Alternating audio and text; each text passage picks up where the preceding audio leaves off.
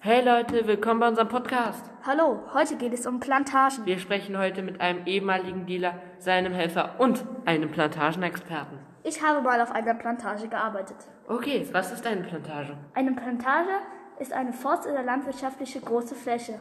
Oft sind Plantagen Waldgebiete, Bergländer, Überschwemmungsflächen oder auch Sumpfgebiete. Auf Plantagen werden meist Bananen, Baumwolle, Holz, Palmöl, Kaffee, Kakao, Tee, Obst oder auch Zuckerrohr angebaut. Plantagen werden außer in den Tropen auch in mediterranen Gebieten wie dem europäischen Mittelmeer, Kalifornien und Südafrika bewirtschaftet. Eigentümer von Plantagen bezeichnet man als sogenannte Pflanzer. Seit dem 7. Jahrhundert nach Christus gibt es Plantagen. Die Arbeitskräfte auf Plantagen waren bis zum 19. Jahrhundert oft Sklaven. Eigentümer von Plantagen bzw. ihre leitenden Angestellten zählten zur obersten Gesellschaftsschicht. Das heißt, dass sie viel verdienten und sehr wichtig waren für die Gesellschaft. Die Plantagenarbeiter zählten währenddessen zur untersten Gesellschaftsschicht. Die Sklaven wurden gezwungen, ohne Bezahlung auf den Plantagen zu arbeiten. Viele Plantagen wurden in den Tropen im 19. Jahrhundert von Europäern angelegt.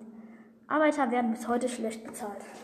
Okay, Bana jetzt kommen wir zum Thema Bananen. Bananen wachsen bei viel Sonne und Wärme und brauchen viel Niederschlag.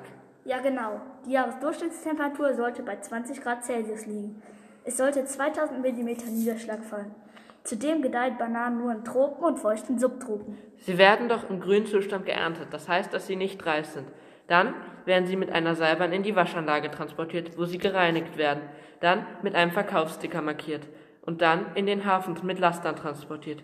Von dort werden sie mit dem Schiff nach Belgien transportiert, übers Meer. Dann kommen, werden sie dort geprüft. Sie wurden währenddessen auf dem Schiff mit im Lagerraum gekühlt.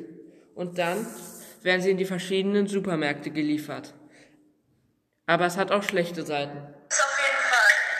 Durch die Bananenplantagen werden sehr große Teile des Regenwaldes abgeholzt, wodurch viele Tiere ihren Lebensraum zu verlieren. Zudem gelangen viele chemische Stoffe in den Boden, die schädlich für den, für den Regenwald sind. Die Arbeiter dort werden sehr schlecht bezahlt und sind oft den giftigen Chemikalien ausgesetzt. Das Roden hat auch noch zur Folge, dass Erosionsbarrieren verschwinden. Diese sind dazu da, dass wenn es regnet, die Erde die Hänge herunterrutscht. Das Wasser wird jedoch auch beschädigt, da durch die Plantagen Umweltgifte in das Wasser gelangen. Die Böden werden zudem für die Wassergewinnung ausgelaugt. Das wahrscheinlich größte Problem ist jedoch, da diese meist mehrere Hektar großen Plantagen extrem viel Platz brauchen, müssen Mais, Kartoffeln und noch viele und noch viel mehr Felder stillgelegt werden. Dadurch fehlt eine gewisse Grundlage. Deswegen gibt es in den Anbauländern oft Hungersnot. Solche Plantagen gehören meist Chiquita oder anderen Großkonzernen. Es gibt jedoch auch gute bzw. bessere Konzerne, zum Beispiel Bauernfair. Bauernfairs Ziel ist es, dass die Arbeiter besser bezahlt werden, zum Beispiel durch bessere Löhne. Eine Ökologisierung der Plantagen ist auch ihr Ziel. Bauernfair hilft auch zum Beispiel kleineren Firmen, die es schwerer haben, im Markt aufzusteigen. Sie unterstützen jedoch auch Bildungskampagnen in den Anbauländern. Finanzieren dieses Projekt, indem sie das Geld aus den Bananenverkäufen nehmen können und sie bitten auf ihre Webseite um einige Spenden. Banafairs Bananen sind zwar meist teurer als die von Chiquita und so weiter, das liegt daran, dass Chiquita die Produktionskosten möglichst niedrig halten will. Bei Banafair sind diese Produktionskosten zwar höher, aber auch fairer. Also würde es sich auch lohnen, mal etwas teurere Bananen zu kaufen. Es gibt auch Drogen auf Plantagen. Ja, die gibt es. Ich erkläre euch erstmal, wie die Drogen überhaupt angebaut werden. Zuerst werden Waldstücke gekauft und diese werden dann gerodet.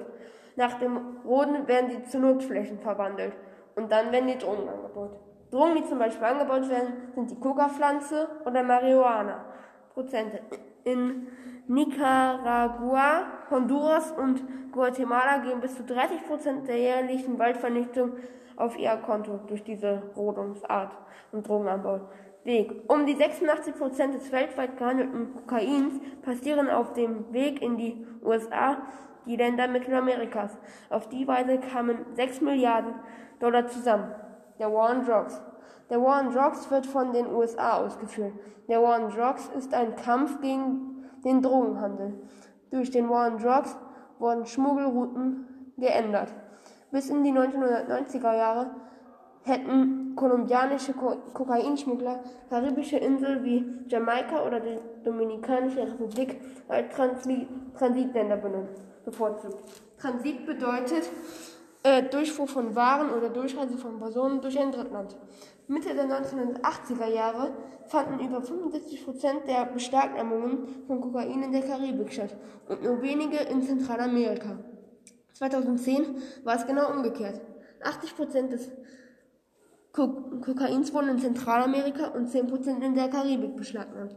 Nach Angaben des Büros der Vereinten Nationen für Drogen- und Verbrechensbekämpfung UNODC verlaufen inzwischen 86% des globalen Kokainhandels durch Zentralamerika. Jetzt erzählt El Compano noch von den Problemen der Drogen. Probleme. Die Drogen bzw. Kokain sind generell für die Menschen gefährlich. Aber die Drogen- und Kokainhändler waschen ihr Geld, indem sie den Regenwald roden und zu Ackerflächen umwandeln. Die Geldwäsche. Geldwaschen bedeutet, dass jemand eine Immobilie oder so etwas kauft und durch diese nichts einnimmt. Jedoch den Behörden erzählt, dass er das Geld durch diese Immobilien eingenommen, habe. eingenommen Dr. Stephen vom US Fish and Wildlife Service sagt, dass diese Geldwäsche etwa 30 bis 60 Prozent des jährlich gerodeten Regenwaldes ausmacht. Diese Aussage basiert auf mehreren Schätzungen zwischen den Jahren 2001 und 2014. Im wichtigsten Anbauland Peru versucht schon die Regierung dagegen vorzugehen. Die Geologin Kendra McSweeney ist, als sie im Februar 2020 die Auswirkungen dieser Taten sieht, schockiert. Dort, wo früher üppige Bäume und Sträucher waren, ist nur noch eine riesige Lichtung, sagt sie zu einigen Reportern. So, das waren zwei Drogen. Und nun kommen wir zum Endcut. Also, heute haben mitgespielt Nils als der Drogendealer, dann Jona als der Kompane und Leo als der Plantagenexperte und ich, Ben, als Moderator. Das war unser Podcast. Ciao. Ciao.